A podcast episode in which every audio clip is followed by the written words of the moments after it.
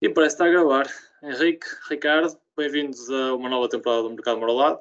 Dizer olá aqui aos nossos espectadores e ouvintes, porque temos aqui algumas novidades hoje, não é verdade? E não, ninguém melhor para as apresentar do que o nosso Henrique. Henrique, o que é que tens a dizer sobre as novidades que vêm aí? Eu acho, acho que é, que é muito bom esta nova, esta nova abordagem que vamos ter aqui com, com o mercado marolado. Acho que hum, ao disponibilizarmos dois episódios por semana, mais curtos e hum, mais focados na, num, num, tema específico, sem ser tipo vários temas no, num só episódio, vai, vai facilitar o ouvinte e, e propencia também, se calhar, a, a maior atenção para o tema que lhes for interessante. Um, por exemplo, esta semana vamos ter um episódio sobre notícias e, e depois também vamos ter uma análise aqui por parte do Ricardo de uma ação e mais ou menos vai ser nesta ótica em que vamos gerir o, o, podcast. Todas as semanas vamos falar um bocadinho de notícias, notícias ligadas aos mercados financeiros e depois também vamos trazer sempre aqui algo interessante, uma análise financeira ou, ou, ou algo do género que, que, seja pertinente para os nossos ouvintes. Ricardo, e esta ausência? Muitas saudades do ar? Hum, estiveste bem de férias? Conta lá. Já estava com bastantes saudades aqui de discutirmos sobre o mercado e sobre finanças. Acho que de facto foram aqui uns meses de, assim, foi mais de, de um mês de interregno. Uh, deu aqui para recarregar baterias e vermos cheios de ideias, aqui como o Henrique também já, já falou. Um, é verdade que os últimos tempos não têm nada muita vontade de falar de mercados, mas pelo menos o mês de outubro uh, começou bem e, uh, portanto, temos aqui uma energia revigorada para, para falar aqui de ações. Por isso, acho que, acho que vai ser aqui uma nova temporada muito interessante uh, de acompanhar. E, Carlos, mesmo como o Henrique disse, uh, esta, esta semana vamos iniciar um novo formato. Vamos agora uh, falar um bocadinho sobre algumas notícias que fomos pegando ao longo da última semana uh, e, e depois teremos outro episódio onde vamos abordar outro tema.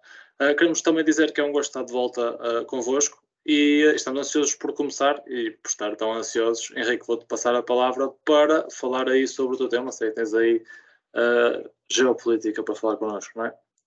É verdade. Um, uma notícia que saiu na semana passada, uh, e esse é um dos meus temas, que é o ataque uh, e as fugas de gás na Nord Stream, um gasoduto que liga a Rússia diretamente à, à Alemanha. E vamos falar também, sobretudo, da, da guerra, aqui o conflito entre a Rússia e a Ucrânia. E, e também a notícia da semana passada em que Putin oficializou com, com um processo e, e estabilização e uma cerimónia em Kremlin sobre a anexação de alguns um, territórios ucranianos. E também vamos falar aqui um bocadinho, se calhar, da evolução e, aqui da guerra e a crescente força por parte do exército ucraniano que tem vindo a recuperar quilómetros e quilómetros de, de território. Eh, e pronto, vamos começando se calhar pela notícia do gasoduto. Ehm, este, este gasoduto surge com Gerhard Schroeder, eh, um antigo chanceler.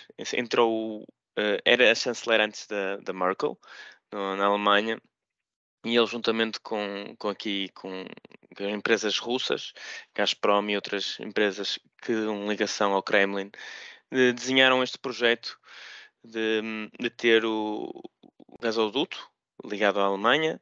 Isto surge de uma estratégia de também reduzir emissões de poluentes, porque a Alemanha, o único combustível que tem, a única fonte de energia que tem é o carvão. Tem das maiores fontes, de, das maiores reservas de carvão até a nível mundial e ainda é um dos maiores produtores a nível mundial, mas esta fonte de energia é muito poluente, eh, quatro ou cinco vezes mais poluente que, que, o gás natural para a mesma energia gerada, ou seja, aqui é uma, uma energia um, bocado poluente e cara para, para abastecer aqui uh, o grande, aquele, aquela dorsal industrial que tem a Alemanha e todos conhecemos.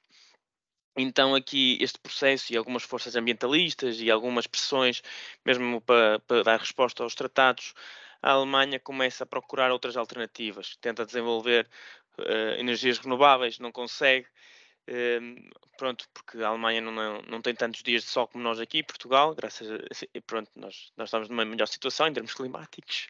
Lá também não tem uh, assim tantas montanhas ou, ou, ou, localizações propensas à, à, produção de energia eólica, uh, a menos que seja tipo no mar uh, acima.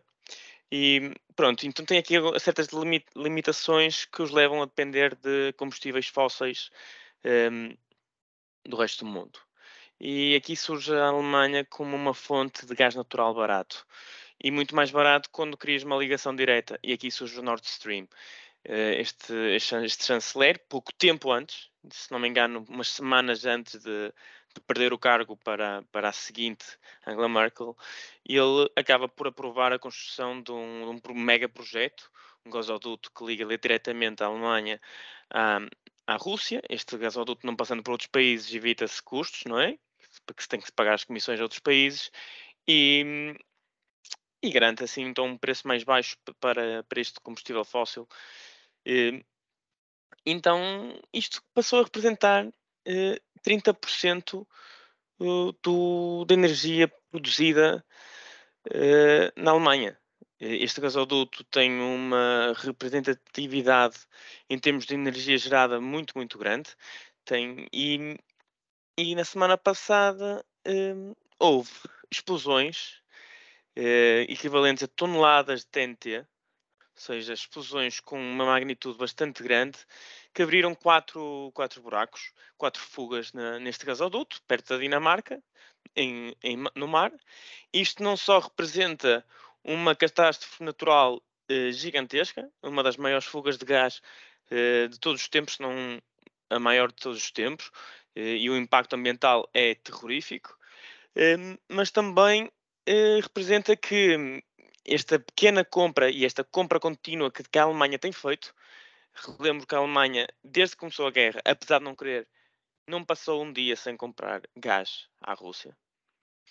Está eh, aqui um bocado limitada lembro que também que, só para terem noções de, da quantidade de gás que é comprado à Rússia, a Rússia gastou menos dinheiro com a guerra na Ucrânia do que já recebeu desde que começou a guerra em, em dinheiro vindo da, da Alemanha.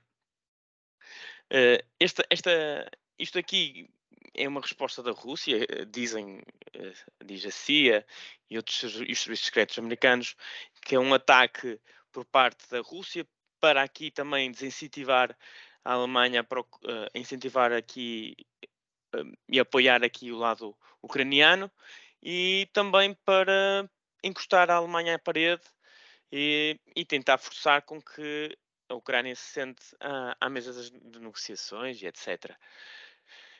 Isto vai ter um impacto gigante na economia alemã. Eh, o preço do gás vai, vai crescer muito.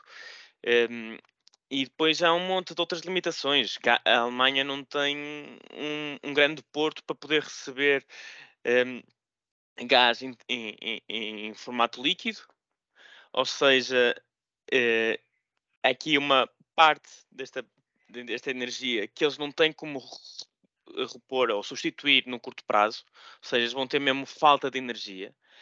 Uh, o inverno vem aí um, e isto é um bocado assustador a Alemanha, como todos sabemos, é o backbone da, do, do, euro e da União Europeia. Uh, eles são das maiores economias do mundo, são muito importantes mesmo para nós.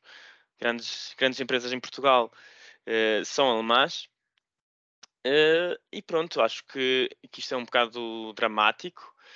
Um, não sei qual é a vossa opinião sobre esta notícia, se querem dar alguma coisa que vocês saibam que me tenha escapado, mas basicamente é, o que eu queria ressaltar era, era que podemos ver que aqui os políticos alemães, desde antes da Angela Merkel, eh, foram mais ou menos. Eu, eu vou estar aqui a difamar, mas é a minha opinião e com base nos factos, parece que foram comprados ao longo deste período todo e, e fizeram com que até, até a Lituânia e a Polónia, que estão mais perto da Rússia, construíram portos marítimos para a recepção de gasodutos para ter uma, uma, certa independência da Rússia a nível energético.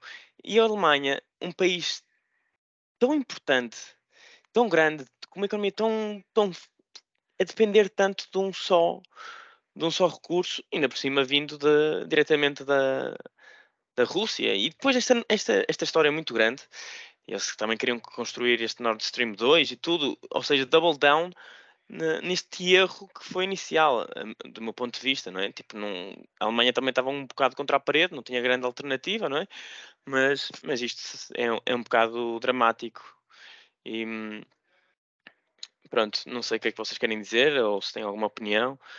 Eu acho que o Costa já está a tratar de fazer o Nord Stream 3, a começar aqui em, eh, em Portugal, e a mamar ali o gazinho, o gás que vem da África e assim, e depois mandamos nós para a Alemanha e ficamos nós a chuchar na tetinha dos alemães, que é uma tetinha bem guarda, e que eu espero que consigamos uh, chuchar durante muito tempo. Outras coisas, opá, uh, se calhar vão ter que começar a olhar para o nuclear, uh, dificilmente vão viver sem gás russo porque uh, aquilo faz um frio desgraçado e, uh, e, não vamos pôr as pessoas a morrer de frio, como é óbvio. Portanto, vai-se continuar a dar dinheiro à Rússia. Não vamos ser inocentes. Uh, pá, pode ser construir um futuro através de outras alternativas, como estás a dizer, quer seja a via marítima. Tem um problema. Um problema alto. Mas, Ricardo, se falar tu, que eu tenho aqui um cão. Eu posso falar, eu posso falar. olha, primeiro, de facto, os, esses governantes alemães, nomeadamente o Gerhard Schroeder, tu falaste, antes eh, do, do início da guerra da, da Ucrânia, ele tinha, ele tinha um cargo na Gazprom. Portanto, só por aí é sintomático da, aqui da promiscuidade que havia entre as empresas russas e, e, e ex-governantes alemães. Uh, depois a questão que o António estava, a falar, uh, de facto, é um bocadinho sintomático quando nós olhamos para os dados da inflação, que é um tema que eu até vou falar a seguir, uma notícia, uh, e percebemos que o país que tem, obviamente também tem um problema de inflação, mas, mas tem um menor problema de inflação, tem uma inflação na casa dos 6%, que atualmente acaba por ser uma inflação baixa no contexto da zona euro, é a França uh, que, te, que, teve e tem uma política energética mais virada para o nuclear. Portanto, muitas vezes nós falamos no passado de quase uma superioridade alemã em relação à França, neste domínio, claramente, França parece que fez um melhor caminho uh, e, curiosamente ou não, também acaba por ser o país que, que, neste momento está a pôr em causa o tal projeto de um, gás, de um gasoduto a partir da Península Ibérica. Eles têm estado manifestamente contra, dizem que não há necessidade desse, desse, desse projeto também muito provavelmente porque, porque eles têm energia nuclear. Por isso, o que eu diria é que, ao contrário do que nós estamos habituados aqui na política energética, houve um erro colossal por parte dos alemães e os franceses estiveram bem, o que não costuma ser normal. É verdade. Eu peço desde já desculpa aqui por este ataque canino, uh, mas como vocês veem, o, o, as temporadas vão passando e a qualidade continua a ser a mesma aqui no mercado moralado, nunca vos desiludimos. Ricardo, eu não tenho muito mais a acrescentar, mas diria que tu já tocaste aí no ponto da inflação, sei que é um dos teus temas. Portanto, se quiseres uh, encaixar desde já aqui a, a, tua, a tua intervenção, força. Sim, eu posso falar então aqui das, das, duas, das duas notícias que trago, que estão relacionadas com a inflação. Uh, uma tem a ver com os dados relativos a, a setembro, parte da, da inflação, quer em Portugal, quer na zona euro. Em Portugal, uh, ao contrário de, de algumas estimativas, uh, a inflação em cadeia acelerou face ao mês anterior uh, e, em termos homólogos, tivemos aqui um aumento da, da inflação uh, na casa dos 10%. aqui, no caso, 9,8%. e o preocupante é que a inflação, obviamente que há aqui uma grande influência do setor da energia, mas a inflação subjacente, ou seja, que inclui produtos alimentares e, e outros produtos essenciais, uh, já está aqui muito próximo a 7%, o que é um dado uh, muito preocupante. Depois, aqui ao nível da, da zona euro, nós tivemos aqui também um, uma inflação de 10% em termos homólogos, uh, o que também representou uma subida face ao mês anterior, o que de facto acaba por ser aqui também uma notícia negativa e e se calhar demonstra que a inflação não, não é assim tão, tão, tão transitória como, como se pensaria. Uh, depois, de facto, é, é, assustador olhar para os números do, dos países do norte da Europa, nomeadamente os países bálticos, uh, aqui à cabeça a Estónia, uh, a Lituânia e a Letónia, que estão com níveis de inflação um, entre 22% e 24%, para termos noção, estas taxas de inflação são superiores, por exemplo, à inflação que atualmente temos na economia angolana, portanto, que é uma economia que até há bem pouco tempo era hiperinflacionária, ou seja, em três anos acumulados tinha inflações, eh, somando os três anos, superiores a, a 100%, eh, e neste momento eh, temos economias europeias já com níveis de inflação superiores a, a países que nós estamos habituados a, a ver na, na, lista negra de, de, inflação. Portanto, são aqui notícias negativas uh, e que também levam a que, muito provavelmente, uh, aqui o curso da política monetária do BCE possa ser mais mais dura do que aquilo que, que inicialmente se, se, pensa, se pensaria. Isso, obviamente, também terá outros impactos negativos, nomeadamente ao nível dos, dos spreads e dos juros de, de dívida pública. Um, depois aqui outra notícia que também queria destacar, também tem aqui há alguns dias, que é relativamente ao plano uh, energético, ao plano de poupança energética que, que a União Europeia aprovou. Uh, foi aqui uma negociação difícil, mas trouxe aqui essencialmente duas, três novidades. Uh, a primeira tem a ver com, com uma taxação da, dos lucros excessivos das empresas de combustíveis fósseis, nomeadamente as petrolíferas, ou aqui uma taxa eh, de 33%, ou seja, aqui uma contribuição solidária, uma contribuição extraordinária, ou seja, aqui uma taxação aos lucros extraordinários. Uh, isto acaba por ser aqui uma das novidades. Também um teto máximo para o lucro das empresas produtoras de eletricidade, nomeadamente as renováveis, e também aqui planos de redução do consumo de eletricidade, 10% de forma voluntária e 5% de forma obrigatória nas horas pico. Não sei muito bem como é que isto se vai proceder, esta poupança, isto também ainda não ficou aqui totalmente claro. Isto depois também, obviamente, que é que os governos nacionais também terão um, um papel a, a, a decidir e, e, também aqui a, a percebermos na prática como é que isto vai acontecer, mas parece-me que acabam por ser aqui passos, dados passos no, no sentido uh, positivo. Eu confesso que relativamente aos, à taxação dos lucros vivos tenho aqui um bocado de mixed feelings, percebo uh, a necessidade e o, e o argumento, uh, mas também percebo o argumento do, do lado das empresas de quando os lucros forem deficitários, não? É? ou seja, quando o petróleo estiver baixo, esperemos que um dia ele esteja, também não vai haver uma compensação a estas empresas. eu percebo que algumas delas acabam por ser aqui monopólios naturais, temos o caso da, da Galpa em Portugal, mas ainda assim este tipo de intervenção no mercado, por vezes, não sei se será a melhor solução, mas percebo que nesta situação e, e, tendo em conta que será necessário apoiar quem, quem mais necessita, pode ser aqui uma forma de, de financiar uh, apoios sociais. Uh, a questão do consumo, acho que de facto estamos todos de acordo que, que é necessária. Eu vi há muito recentemente, penso que até foi hoje, que o consumo de, de gás na União Europeia já teve uma redução de 20%, cerca de 20% em setembro, ou seja, que acaba por ser aqui também uma boa notícia no sentido de controlar o preço.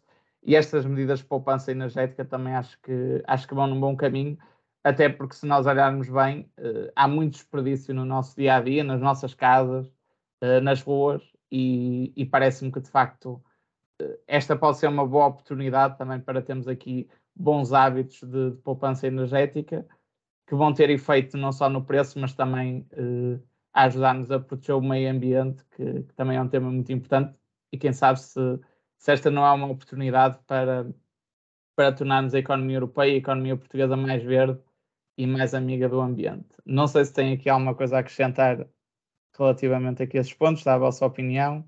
Eu tenho só aqui umas coisinhas rápidas, Ricardo, fui tendo aqui umas notas à medida, à medida que foste falando.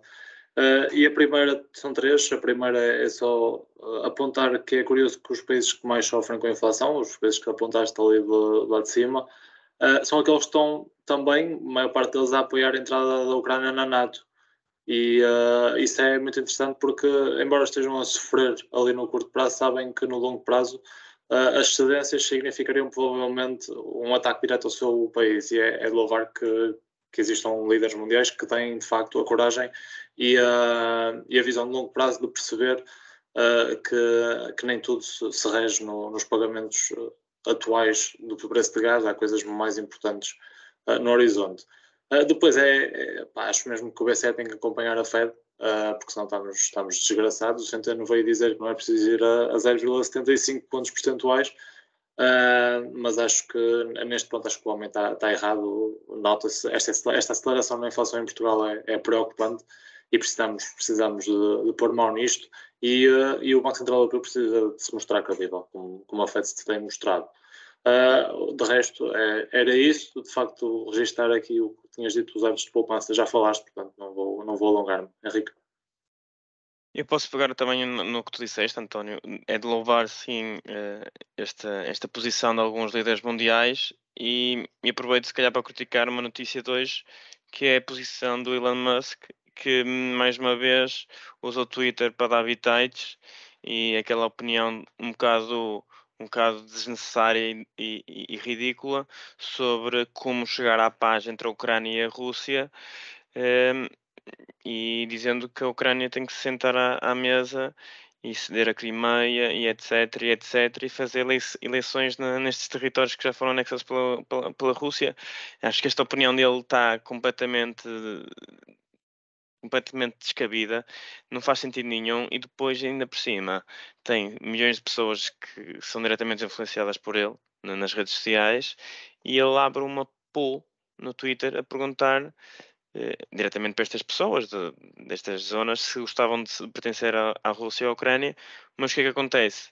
Tu não tens como saber quem é que está a votar naquilo, qualquer pessoa pode votar naquilo, até eu votei, e aquilo está a 50-50, tipo, que é estúpido.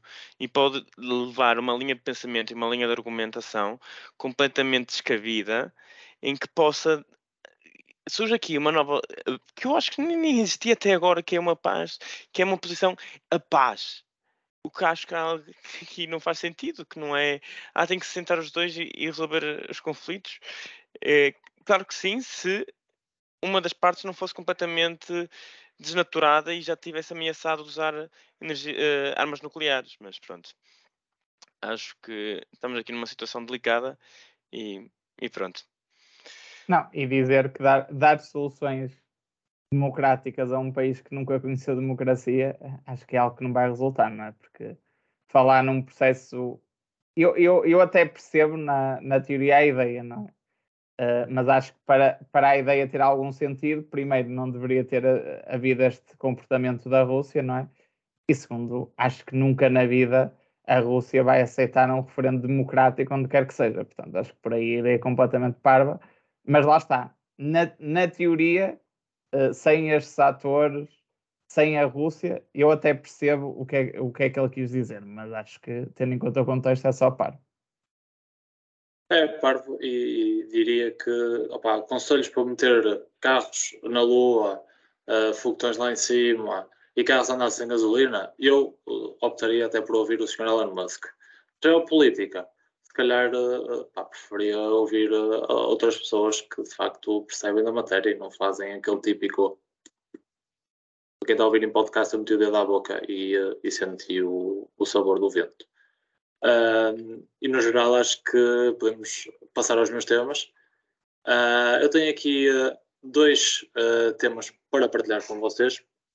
O primeiro é de facto o, o, aumento do custo da dívida portuguesa nas novas emissões que fizemos nos últimos tempos, sendo que destaco aqui dois, dois, dois leilões de, de, dívida, uma a 10 anos, onde tivemos aqui um, um aumento considerável uh, no, que, no que acabámos por pagar. Uh, tivemos uma taxa de 2,75% para nos financiar a, a 10 anos, sendo que para termos aqui uh, um custo semelhante teríamos que voltar mais ou menos a 2017. depois também emitimos dívida num, num, para, num, prazo um bocadinho mais curto, também temos 1.2, mais ou menos 1.3 mil milhões de euros em bilhetes do Tesouro a 6 e, e 12 meses, Uh, e aqui uh, as, as, taxas de juros foram significativ significativamente maiores. Uh, tivemos aqui uma taxa média a 12 meses de 1,9% e, um, e isso acaba por, por ser muito superior ao que tínhamos emitido há pouco tempo, que foi, foi apenas de 0,2%. Ou seja, vamos começar a sentir, sem dúvida nenhuma, aqui um, um aumento dos juros na dívida portuguesa, mas eu também acho que isto aqui acaba por ser uh, nem tudo é mau. Ou seja, tudo bem que vamos, vamos ter aqui a parte da dívida nova que vamos refinanciar vai ter um aumento no custo, de, no custo de, do, do, seu, do, seu, serviço, uh, isso é óbvio, uh, mas depois também temos que olhar para trás e ver que existe muita dívida a uma taxa baixíssima e que vamos beneficiar no longo prazo uh, com a inflação, quando digo vamos beneficiar, neste caso é o Estado, porque vamos ter ali muito dinheiro preso durante longas maturidades a uma taxa de juros baixíssima e, uh, e, esse capital vai ser corroído pela inflação ao longo do tempo, ou seja, quando nós o formos pagar, uh, ele vai valer menos. Portanto, se conseguirmos jogar bem, podemos ter aqui uma oportunidade para tentar equilibrar as nossas contas, especialmente uh, porque partimos de um, de um, ponto de partida de finanças públicas saudáveis. acho que é importantíssimo para o nosso governo, nos próximos tempos, focar-se mesmo em, em aproveitar a conjuntura atual e a força uh, que, que, as finanças públicas apresentam atualmente. Tivemos um excedente histórico nos últimos tempos uh, para tentar cimentar aqui, cimentar as coisas.